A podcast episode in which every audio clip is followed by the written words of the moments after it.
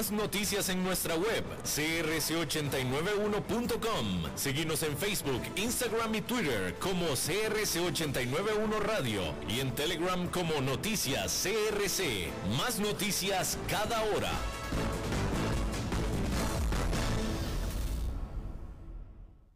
CRC 89.1 Radio y Cadena Radial Costarricense no se hacen responsables por las opiniones emitidas en este programa. Transcomer, puesto de bolsa de comercio, presenta a las 5 con Alberto Padilla.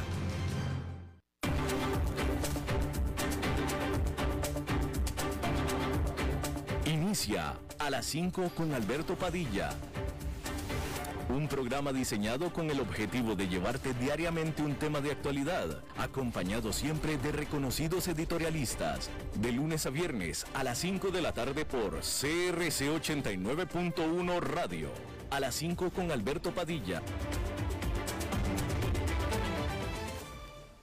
Hola, ¿qué tal? Saludos, bienvenidos a esta emisión. Yo soy Alberto Padilla. Muchísimas gracias por estarnos acompañando. Gracias por estar ahí. Acompáñenos en nuestras redes sociales, donde nos puede escuchar en cualquier momento en la página de Facebook de este programa, así como también en la página o en el canal de YouTube. También estamos disponibles en podcast en las principales plataformas como Spotify, Apple Podcast, Google Podcast y otras cinco importantes más. Estamos transmitiendo desde la señal y las instalaciones de CRC 89.1 Radio en San José, Costa Rica en esta ocasión, tratando de controlar los incontrolables al otro lado de los cristales, el señor David Guerrero y la producción general de este programa desde Bogotá, Colombia, a cargo del señor Mauricio Sandoval. Bueno, en ah, lo más eh, actual sobre la invasión rusa a Ucrania, hay que decir que el presidente de este último país, Volodymyr Zelensky, dijo que quiere hablar directamente con Vladimir Putin, su contraparte rusa.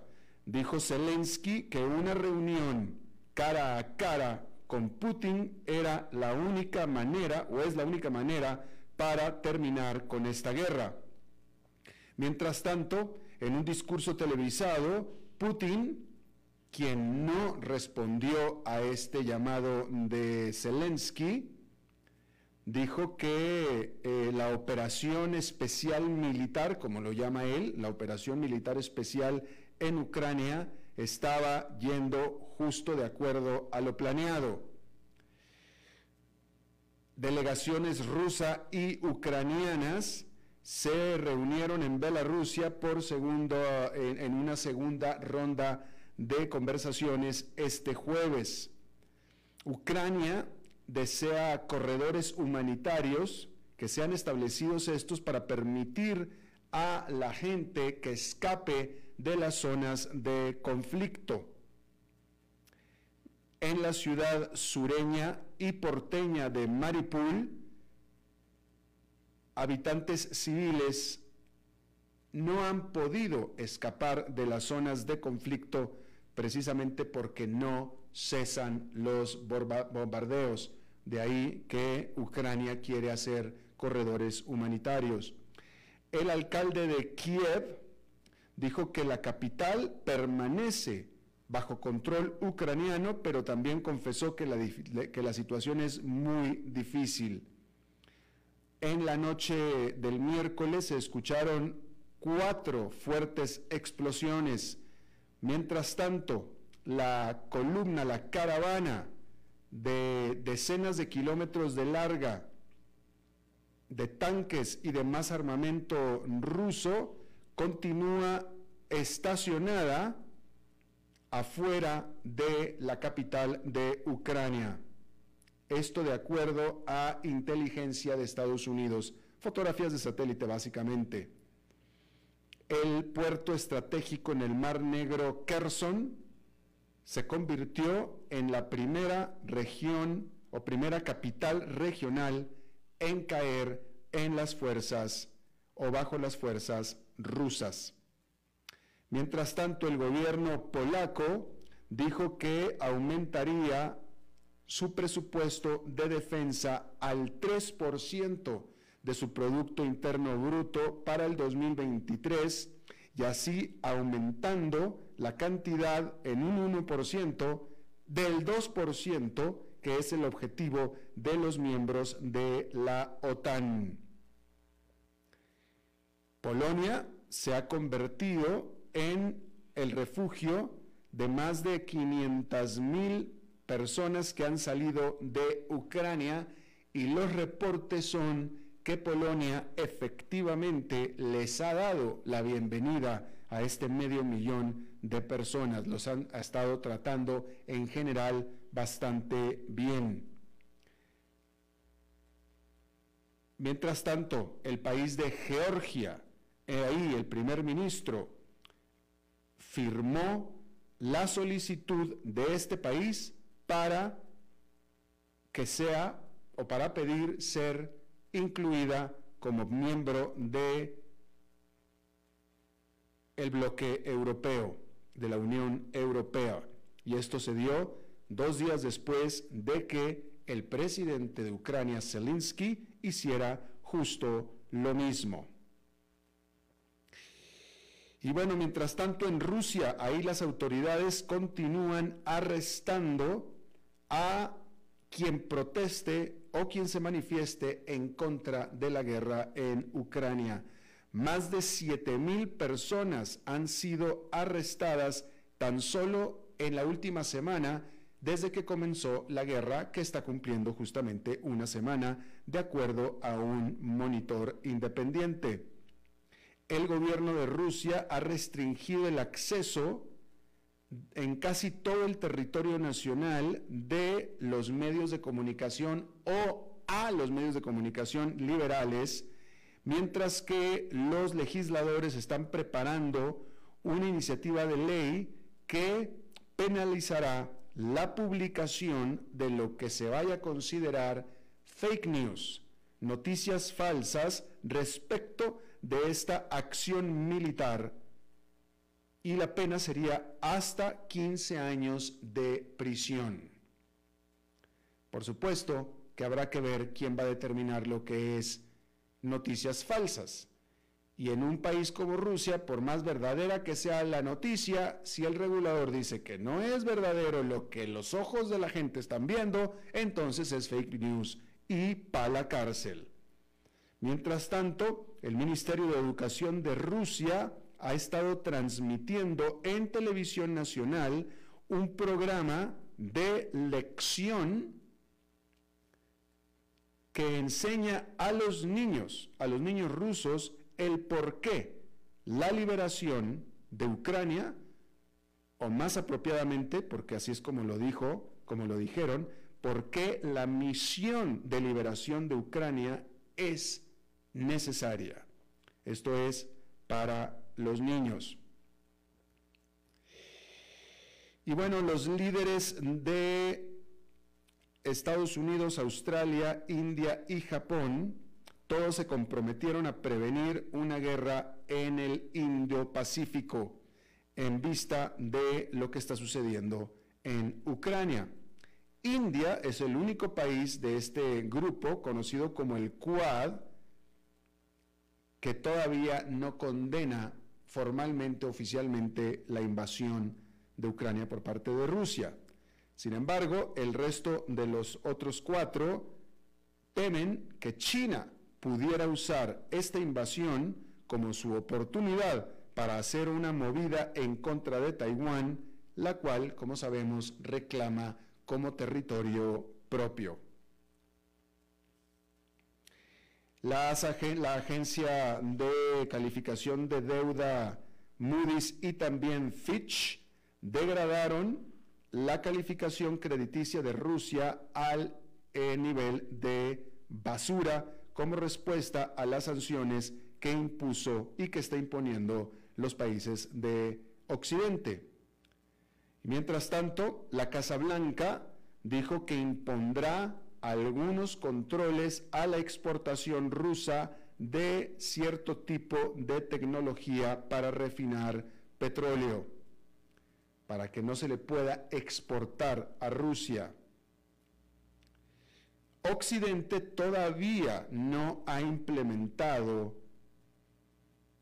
prohibiciones ni ninguna sanción en contra de las exportaciones de energía de Rusia, precisamente por temores de que esto fuera a afectar en gran medida al mercado petrolero mundial.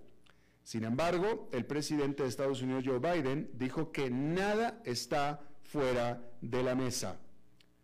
Mientras tanto, el precio del barril del tipo Brent, que es el referencial mundial, alcanzó los 118 dólares. Esto es un 24% arriba del nivel en el que estaba hace una semana cuando comenzó la invasión. Y bueno, la economía de Rusia, como sabemos, está bajo una seria presión por las nuevas y severas sanciones de Occidente. Eso obliga a las instituciones financieras internacionales a considerar su nivel de exposición en caso de que el sistema financiero ruso colapse.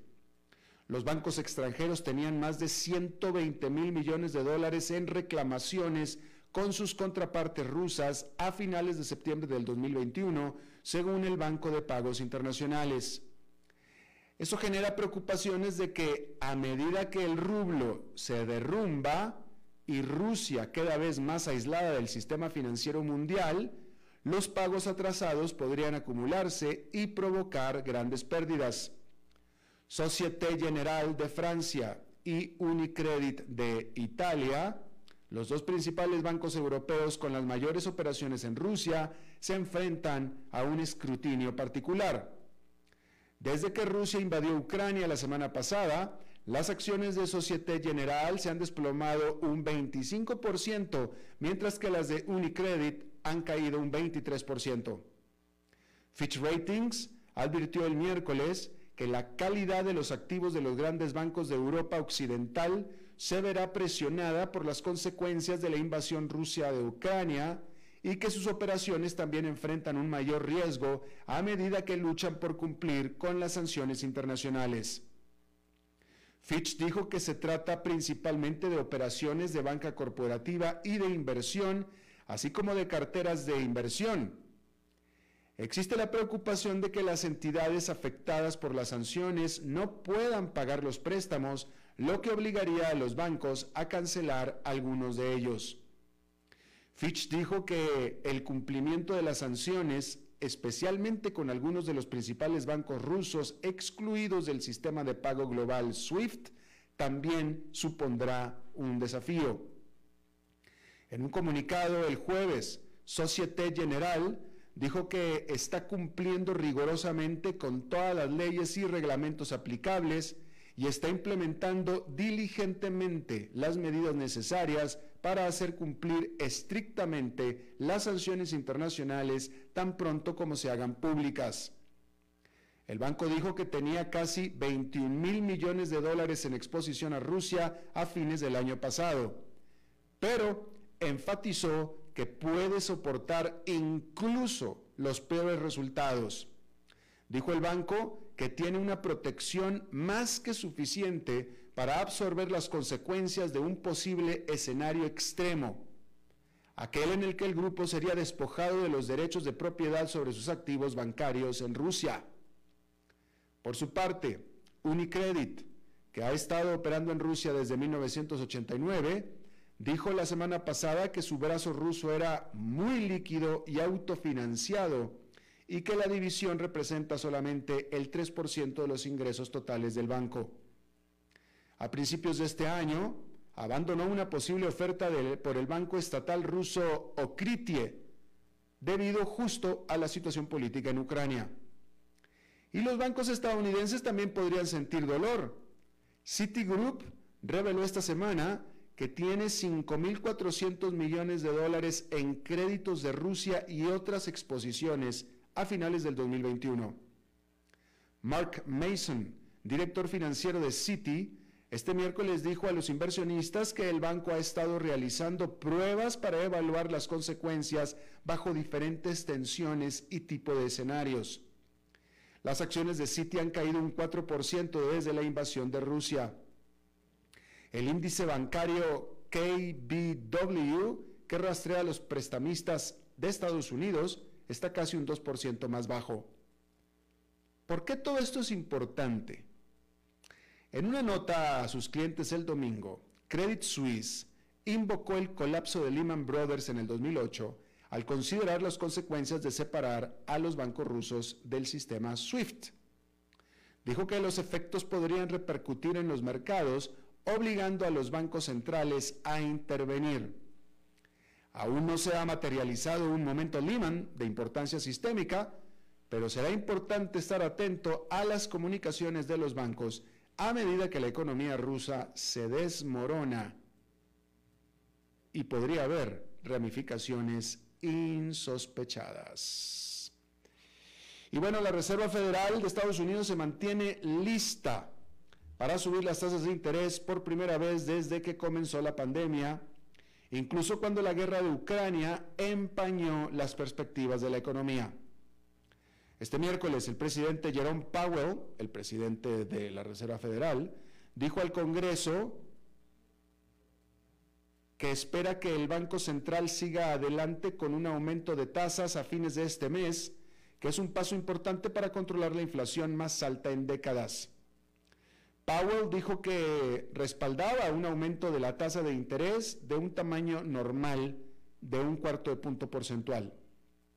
Anteriormente se había estado hablando, no la Fed, sino los analistas, de que la Fed podría optar por un aumento mayor para demostrar que se tomaba en serio el control de los precios.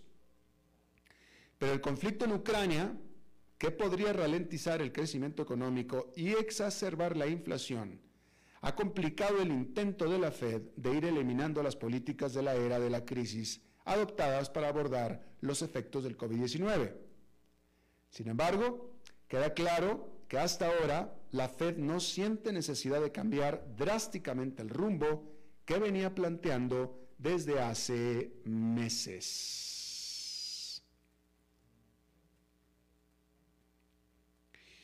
Y, a ver, ¿qué más? Déjeme le digo también que un grupo de inversión responsable, no el grupo, la inversión, es decir, un grupo de inversión responsable. Es un grupo que se dedica a buscar lo que se consideran inversiones responsables y que representa 10 billones con B de dólares en activos bajo gestión y asesoramiento. Piensa que las empresas podrían tener razón al cortar sus lazos comerciales con Rusia para protestar por la invasión de Ucrania por parte de Moscú pero instó a los ejecutivos a tener cuidado para evitar causar daño no deseado a los empleados, disidentes políticos o consumidores.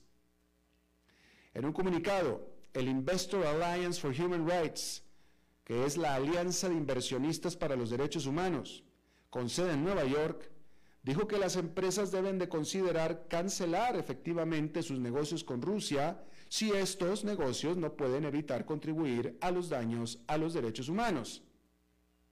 Sin embargo, las decisiones de desinversión deben ser examinadas en busca de consecuencias no deseadas para los derechos humanos, dijo la declaración emitida en nombre de más de 200 miembros globales.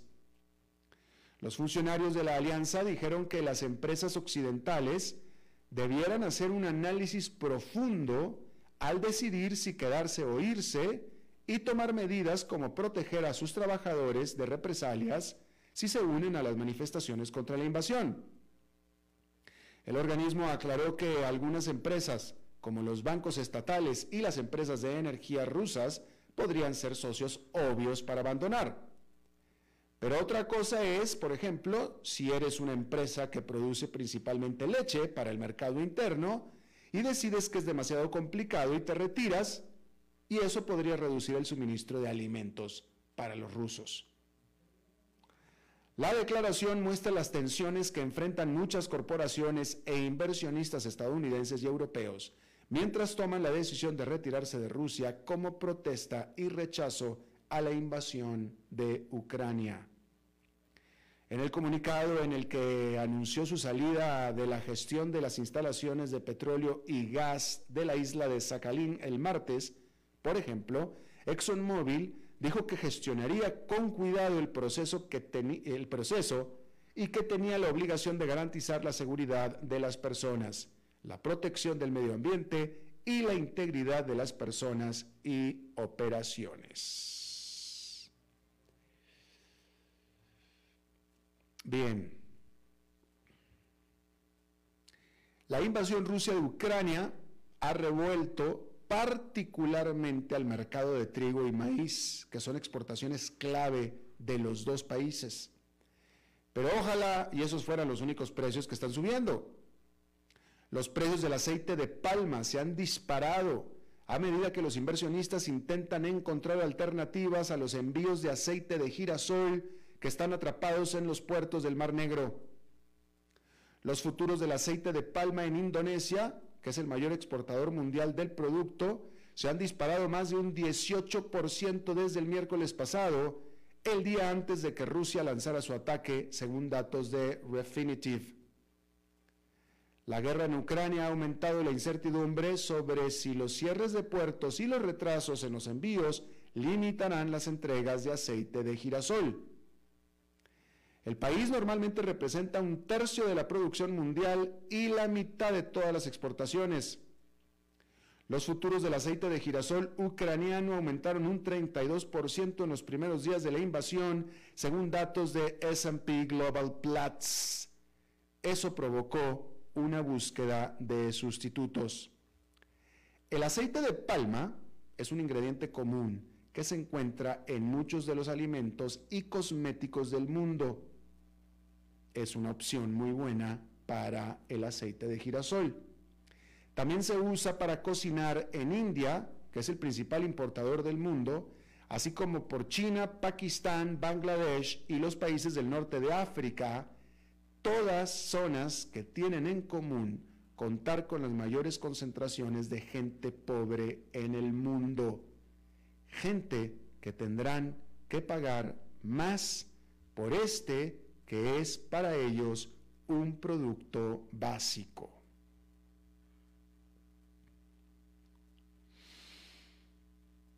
Las autoridades francesas incautaron un gran yate perteneciente al jefe de Rosneft, Igor Senchin, cuando intentaba salir del puerto mediterráneo de la Riviera Francesa de La Ciotat en violación de las sanciones de la Unión Europea a los oligarcas rusos. La medida se produce como parte de las masivas sanciones que los países occidentales están implementando contra Rusia, incluida la congelación de activos por invadir a su vecina Ucrania. Eso fue en Francia.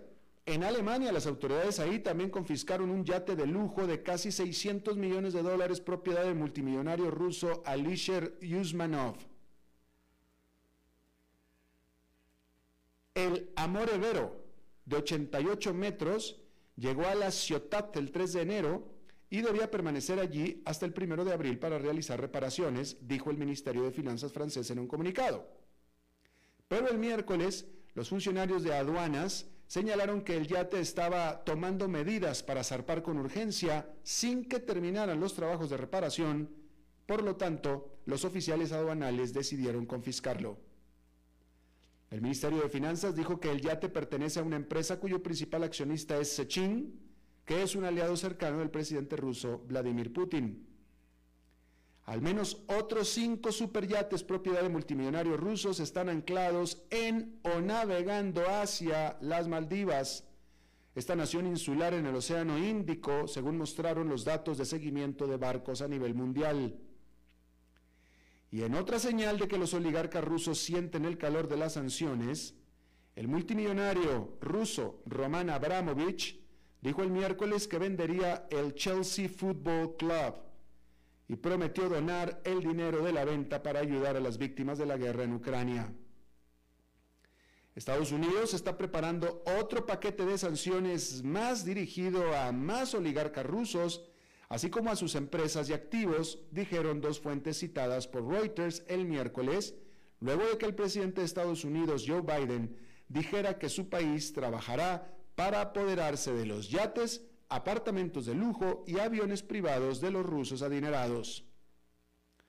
La Unión Europea, Estados Unidos, Canadá y Gran Bretaña están uniendo esfuerzos para analizar cómo los oligarcas podrían encontrar formas de eludir las sanciones y también determinar el papel de las empresas fiduciarias en la tenencia de activos, dijo el jueves un funcionario de la Unión Europea. Este grupo de trabajo tendrá como objetivo cerrar las lagunas a medida que se hagan evidentes, dijo el funcionario. Adicionalmente, las autoridades francesas también incautaron el jueves un carguero de propiedad rusa en el puerto de Lorient. Bueno, y cambiando de tema, y esta es la primera vez que vamos a cambiar de tema en una semana, pero me parece, esta nota me, parece muy fascinante, me gusta mucho porque la Ford, Ford Motor Company, está creando dos nuevas unidades de negocio, una para vehículos eléctricos y software y otra para sus vehículos tradicionales de combustión interna. Estas empresas informarán sus resultados financieros por separado del resto de Ford, pero no se escindirán como empresas completamente independientes. Esta nueva estructura corporativa permitirá a los inversionistas ver más claramente el valor de los dos tipos de negocios, dijo el director ejecutivo de Ford, Jim Farley, pero no permitirá a los inversionistas comprar acciones solo en el negocio de vehículos eléctricos, por ejemplo.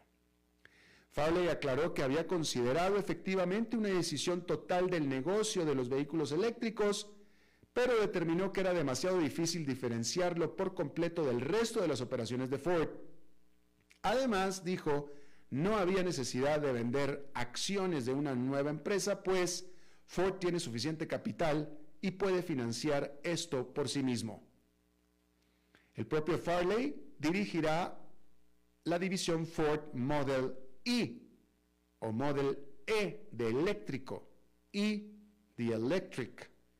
Esta es la división centrada en vehículos eléctricos, tecnología y software.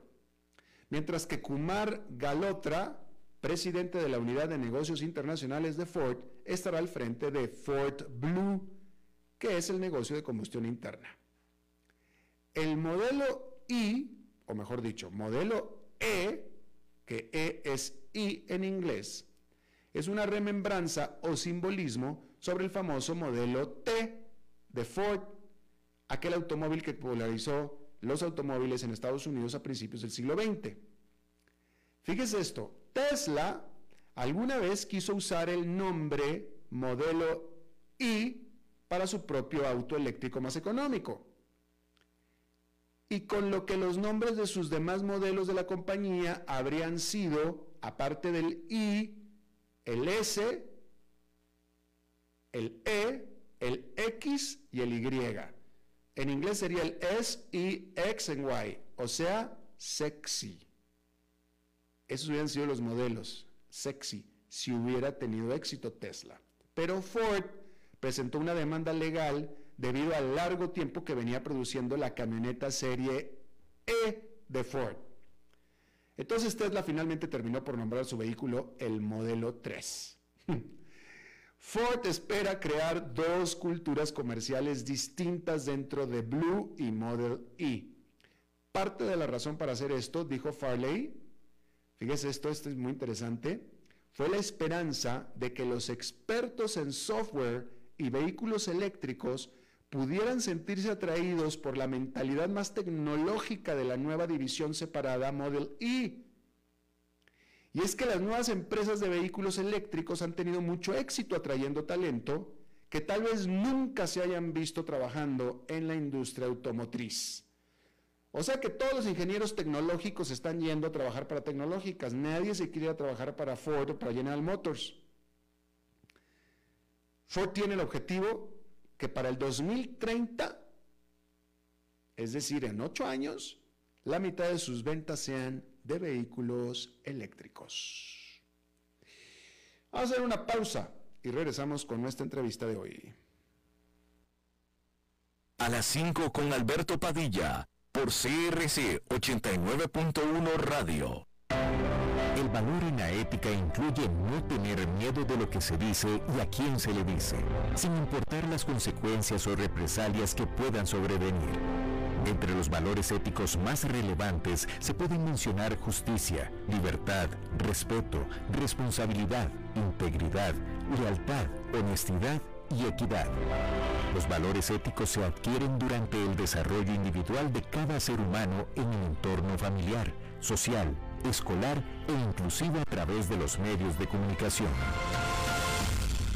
Solo si lo público y lo privado caminamos en positivo y con valores, Costa Rica saldrá adelante. Un mensaje de la Cámara Nacional de Radiodifusión, Canara. ¿Sabía usted que Transcomer es el puesto de bolsa de comercio más grande de Costa Rica, con 19 años en el mercado y miles de clientes? Cuentan con asesores y corredores expertos que saben de lo que hablan y ofrecen productos de inversión seguros y modernos, hechos a la medida. Pero sobre todo, al invertir en Transcomer, usted invierte en la única bolsa vigilada por el Banco Central. Y en un mundo sobrecargado de información, usted debe de estar con los mejores. Transcomer, puesto de bolsa de comercio. Construyamos juntos su futuro. Somos expertos en eso. Desde los verdes bosques de nuestra montaña nos llega agua cerros de la riva, agua fresca de manantial que te permitirá vivir en equilibrio, proteger tu salud y la de tu familia, libre de sustancias químicas, envasada sin alterar su naturaleza a 2.000 metros de altura. Agua cerros de la riva, naturalmente neutral. Búscanos como cerrosdelariva.gmail.com. Llámanos al 8374 3229. Cerros de la Riva, Live Spring Water.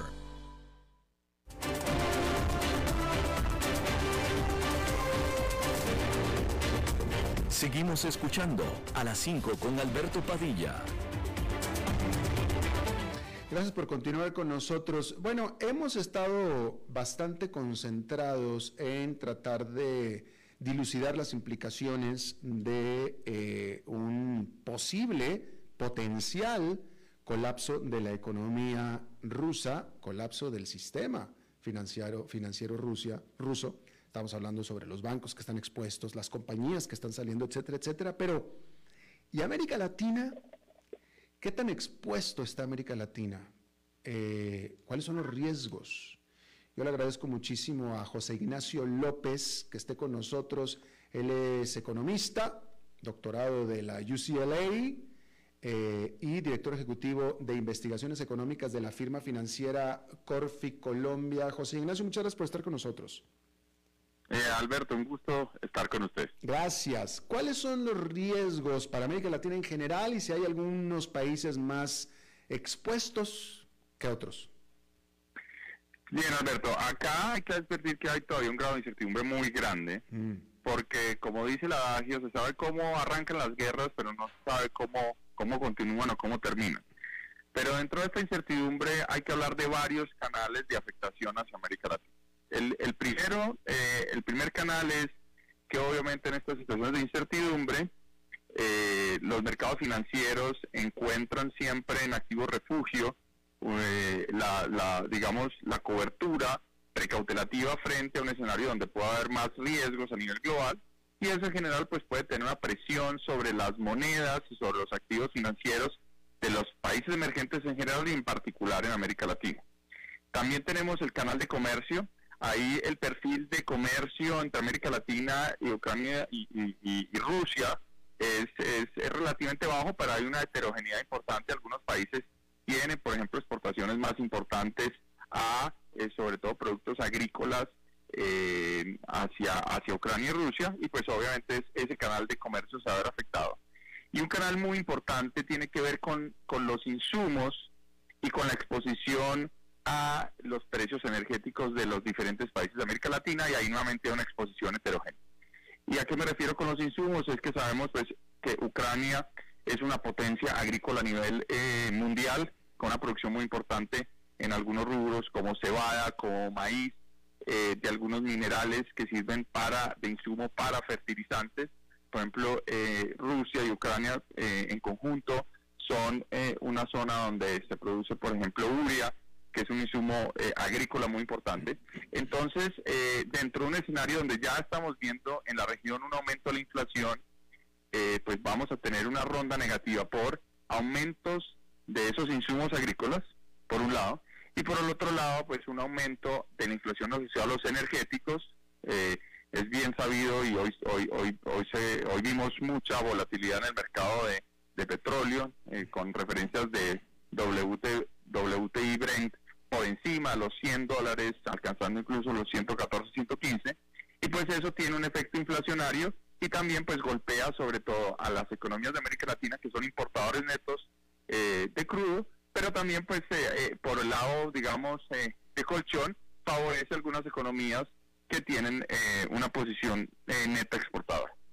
Claro. Ahora, pero de todos modos el petróleo eh, mientras que beneficia a los ingresos de los exportadores, pero de todos modos el precio final al consumidor en teoría también sube a menos de que esté subsidiado, ¿no es cierto?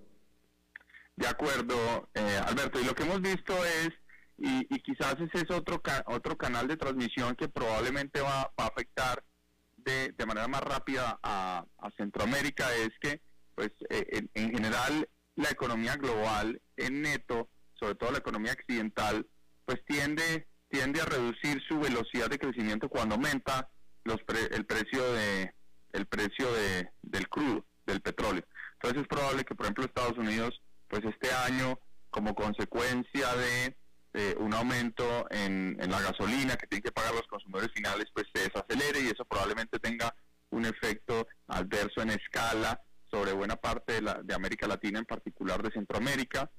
Y eh, repito, en general, el choque inflacionario que ya estábamos viviendo incluso antes de, este conflicto, pues se va a exacerbar. Los consumidores en, en, toda América Latina van a tener que sacar más dinero de su bolsillo para pagar por la gasolina, por los alimentos, y eso también tiene un efecto directo eh, adverso sobre el sentimiento de los consumidores, sobre sus patrones de consumo y sobre el perfil de recuperación que recordemos estamos viendo en casi toda la región después del, choque del COVID, pues recordemos que en, 2021 estábamos viendo rebote y este año pues vamos a tener que, si se quiere, pues eh, un poco aguantar este, este, este golpe adicional que va a venir por cuenta de mayor inflación eh, nacida de esta crisis geopolítica. Claro.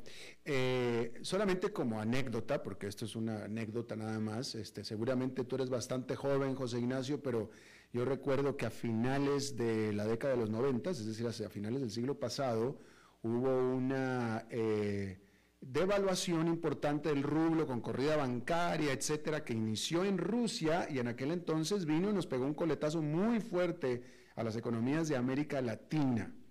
Eh, de nuevo, es una anécdota, ¿no? Pero cómo, cómo de pronto lo que sucede eh, justamente en Rusia, pero en otras partes, viene y nos pega a nosotros, ¿no? De acuerdo. Eh, y ese episodio, ese episodio que tú mencionas de la devaluación rusa del 98, que luego se traslada a una devaluación muy importante en Brasil en el 99, que luego termina generando incluso la crisis rezagada en Argentina 2002, 2001-2002 eh, pues nos recuerda dos cosas. Uno es que en general los mecanismos de transmisión financieros son, son difíciles de prever. Es decir, y por eso hacía la acotación de, en un conflicto geopolítico como estos, en un conflicto armado, eh, a veces es difícil eh, pensar todas las consecuencias financieras, sobre todo de no solo el conflicto, sino las medidas que se están tomando en forma de sanciones hacia Rusia todavía creo que hay un camino importante por, por entender cómo puede terminar esas sanciones, incluso eh, teniendo efectos positivos o negativos sobre la región. Y lo otro es, eh, estamos, y creo que el COVID también nos lo recordó, eh, recuerdas Alberto que al principio parecía una situación muy, muy lejana de una ciudad que probablemente muchos de nosotros no conocemos, Wuhan, que parecía una situación completamente fuera de nuestra esfera, del, día a día y finalmente pues se, configuró en una pandemia global y eso nos muestra que finalmente pues estamos eh, en una economía muy interconectada donde con personas, con bienes, con servicios, con títulos financieros lo que pueda pasar en una parte del mundo tiene unas repercusiones en muchas otras jurisdicciones. Por supuesto. Y bueno, este José Ignacio, antes de la guerra, antes, o sea, antes de hace una semana, ya venía todo el mundo sufriendo de inflación y, bueno, básicamente de, una corrida inflacionaria, aumento de precios. Hemos estado cubriendo muchísimo em, eh, la, la eh, segura, eh, el seguro aumento de tasas de interés por parte de la Reserva Federal como respuesta a esta inflación. ¿Qué están haciendo los bancos centrales en América Latina al respecto? Bueno, los bancos centrales en general eh, ya venían normalizando sus tasas de política monetaria y quizás una de las digamos de las particularidades de este ciclo es que muchos bancos centrales estaban incluso tratando de anticipar a una subida de las tasas de la Reserva Federal para que cuando ellas ocurrieran, que es probable que ocurran eh, ahora próximamente en, marzo, pues el diferencial de tasas fuera favorable a esas economías, no hubiera una salida de capitales y esa salida de capitales no exacerbara un problema de inflación que es un problema, como tú bien lo mencionabas, que ya estaba antes de la guerra y que, y que se, tomaba un sentido muy global. Entonces, eh, ahí ha habido diferentes tipos de sensibilidades, diferentes ritmos. Por ejemplo, Brasil es un, es, eh, hemos visto que es uno de los bancos centrales que más ha subido tasas, ¿sí? Porque tú, fueron los primeros que experimentó inflación. Chile también ha subido tasas. Eh, Colombia ha subido tasas, pero a un ritmo todavía, digamos, menor. Y en general, cuando uno analiza los diferentes bancos centrales, lo que observa es, uno, en común, esa subida de tasas tratando de normalizar, tratando de contener esas expectativas de inflación, pero todos enfrentando un dilema, que es el dilema eh, en el cual pues buena parte de la inflación está dada por choques de oferta, choques globales, y la pregunta es hasta dónde los bancos centrales deben responder con política monetaria más apretada, es decir, tasas de interés al alza, frente a este fenómeno de, inflación global. Y bueno, esa discusión la hemos visto en todos los países, se está, se está dando incluso en los países desarrollados. Probablemente la Reserva Federal aumente en, en su reunión de, de ya de dos semanas eh, 25 puntos básicos las tasas de interés, pero a esos se le añade el conflicto, el conflicto ahora militar, que pues, repito, exacerba el problema de inflación que ya teníamos, pero también pues nos genera preocupaciones en materia de crecimiento y ahí va a ser la delgada línea que tiene que caminar los banqueros centrales, tanto de los países desarrollados como los de Latinoamérica, para descifrar hasta dónde eh, van a apretar tasas eh, en este contexto tan incierto. Eh, ya sabemos que la Reserva Federal sí o sí va a hacer un aumento de tasas de interés este mismo mes y con toda seguridad va a ser más durante el resto del año. no, no, se sabe exactamente cuántos, las apuestas están entre 3 y hasta 7 aumentos de tasas de un cuarto de punto porcentual mínimo, etcétera. Esto, el que la Reserva Federal de Estados Unidos aumente tasas de interés, ¿significa o hasta qué punto significa que automáticamente lo tengan que hacer lo mismo los bancos centrales de América Latina? Pues en general, y hay varios, eh, digamos, trabajos académicos que muestran que por los flujos de capitales y por, por un sistema financiero global muy conectado, muchas veces los activos financieros en, en, economías diferentes a las de Estados Unidos reaccionan a los aumentos de tasas de interés. Entonces, es algo que los banqueros de cada país conocen. Y, y, repito, en ese contexto ya ha habido eh, movimientos preventivos, si se quiere, donde los bancos centrales ya de la región han venido aumentando tasas. Ahora, en el margen, es decir, en este momento cuando ya empiece efectivamente a subir las tasas, pues cada país tendrá que ir calibrando un poco qué tanto que tanto siente una presión de salida de capitales, dado que probablemente las tasas de interés en Estados Unidos pues empiezan a subir frente a sus condiciones idiosincráticas o propias de inflación y de crecimiento. Y ahí pues está, digamos, vamos a tener también, repito, una, una respuesta heterogénea, pero en general yo creo que está relativamente incorporado en el esquema de los bancos centrales que eh, un ciclo de restricción de liquidez en Estados Unidos pues lleva a, una fortaleza global del dólar y eso pues genera mediante devaluaciones de las monedas de los países eh, inflación y por eso pues en eso muchos muchos banqueros centrales o muchos bancos centrales pues prefieren tener una un diferencial holgado frente a la a la Reserva Federal como medida para mantener o retener esos capitales en cada una de las economías. Así es. Bueno, pues José Ignacio López, este, como bien dijiste desde el principio, eh, sabemos cómo empiezan las guerras, pero no sabemos cómo terminan y cuáles son las implicaciones. Seguramente va a haber muchas más implicaciones, así es que seguramente te vamos a estar buscando eh, más pronto que tarde para el mismo tema. Perfecto, Alberto. Eh, muchas gracias y hasta una próxima ocasión. Gracias, José Ignacio López, director ejecutivo de investigaciones económicas de la firma financiera Corfi Colombia. Vamos a hacer una pausa y regresamos con más. Así con Alberto por 89.1 Radio. El valor en la ética incluye no tener miedo de lo que se dice y a quién se le dice, sin importar las consecuencias o represalias que puedan sobrevenir. Entre los valores éticos más relevantes se pueden mencionar justicia, libertad, respeto, responsabilidad, integridad, lealtad, honestidad y equidad. Los valores éticos se adquieren durante el desarrollo individual de cada ser humano en el entorno familiar, social, escolar e inclusive a través de los medios de comunicación. Solo si lo público y lo privado caminamos en positivo y con valores, Costa Rica saldrá adelante. Un mensaje de la Cámara Nacional de Radiodifusión, Canara.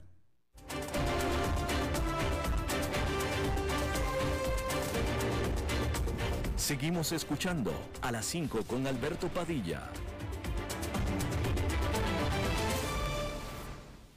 Bueno, en Colombia próximamente, en unos cuantos días más, va a haber elecciones y serán unas elecciones determinantes y para eso se nos pega, eh, se, nos pone el micrófono, quien normalmente está detrás del micrófono en este programa, Mauricio Sandoval, eh, productor general de eh, A las 5 con Alberto Padilla desde Colombia. ¿Cómo estás, Mauricio? Adelante.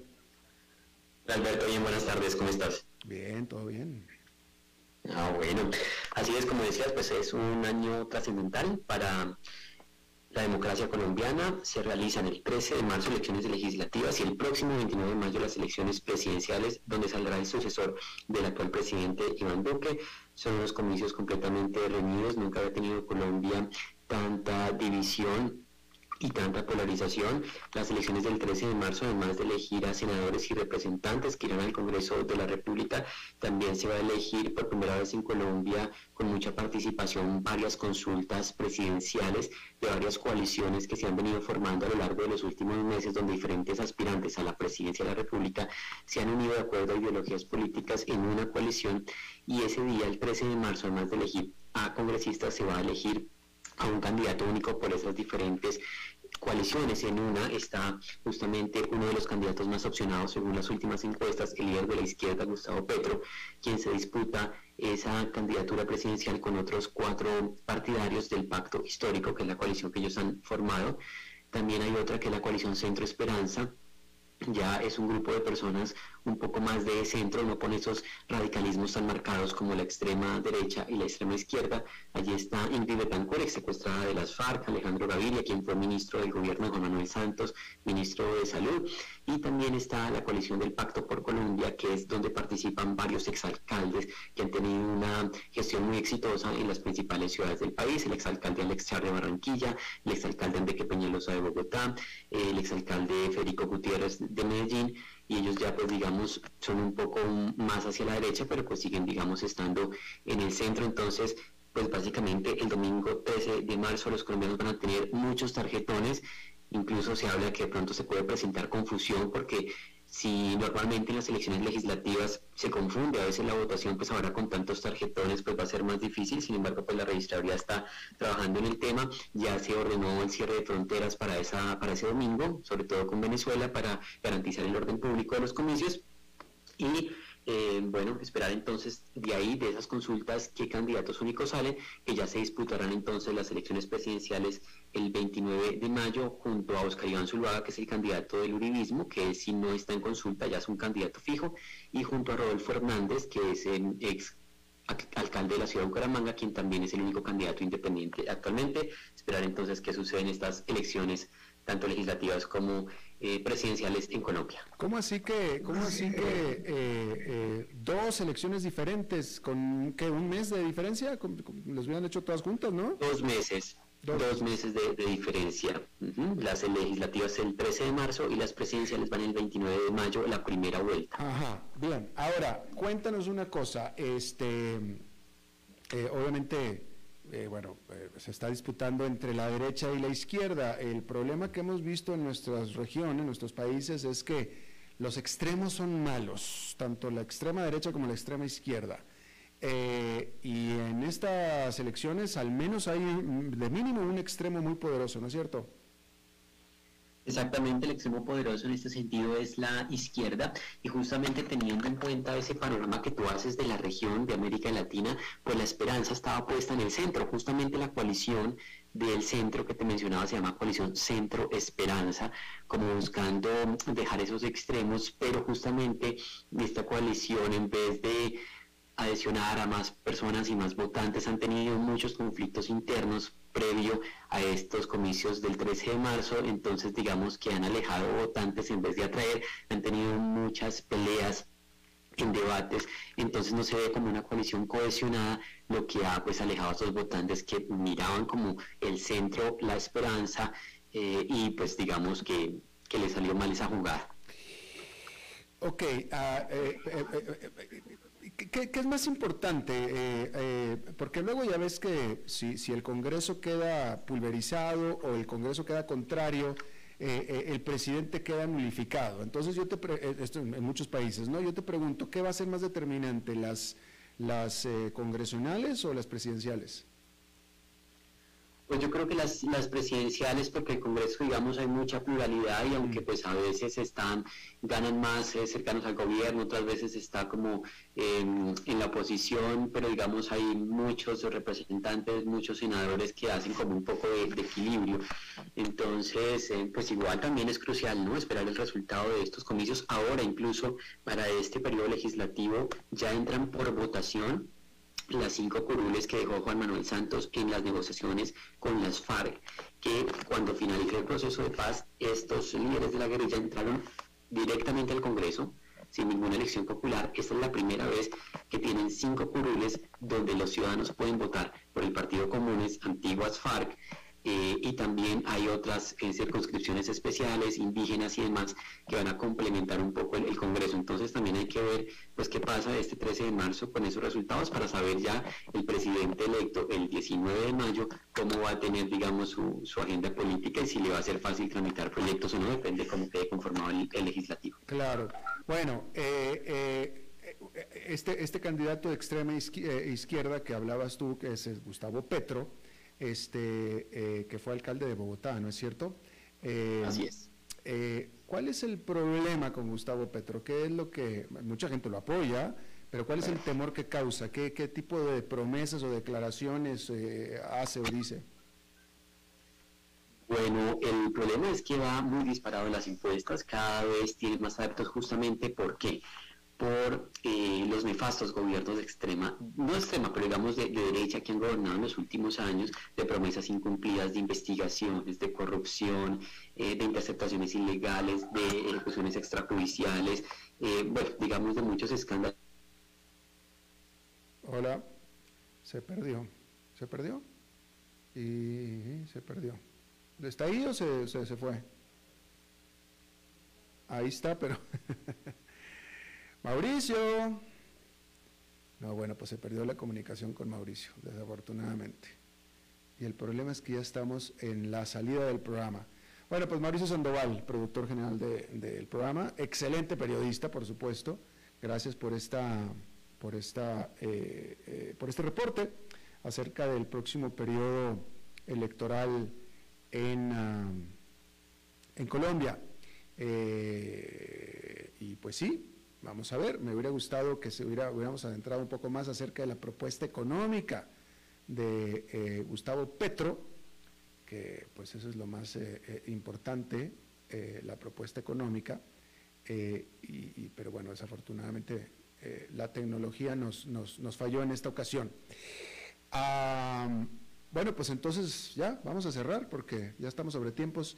Muchísimas gracias por habernos acompañado. Eso es todo lo que tenemos por esta emisión. Espero que termine su día en buena nota, en buen tono y nosotros nos reencontramos en 23, en 23 horas. Que la pase muy bien.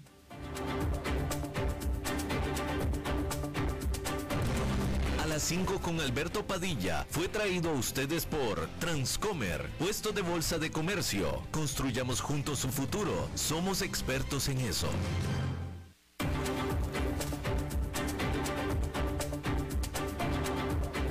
Concluye a las 5 con Alberto Padilla. Un programa diseñado con el objetivo de llevarte diariamente un tema de actualidad, acompañado siempre de reconocidos editorialistas, de lunes a viernes a las 5 de la tarde por CRC 89.1 Radio, a las 5 con Alberto Padilla,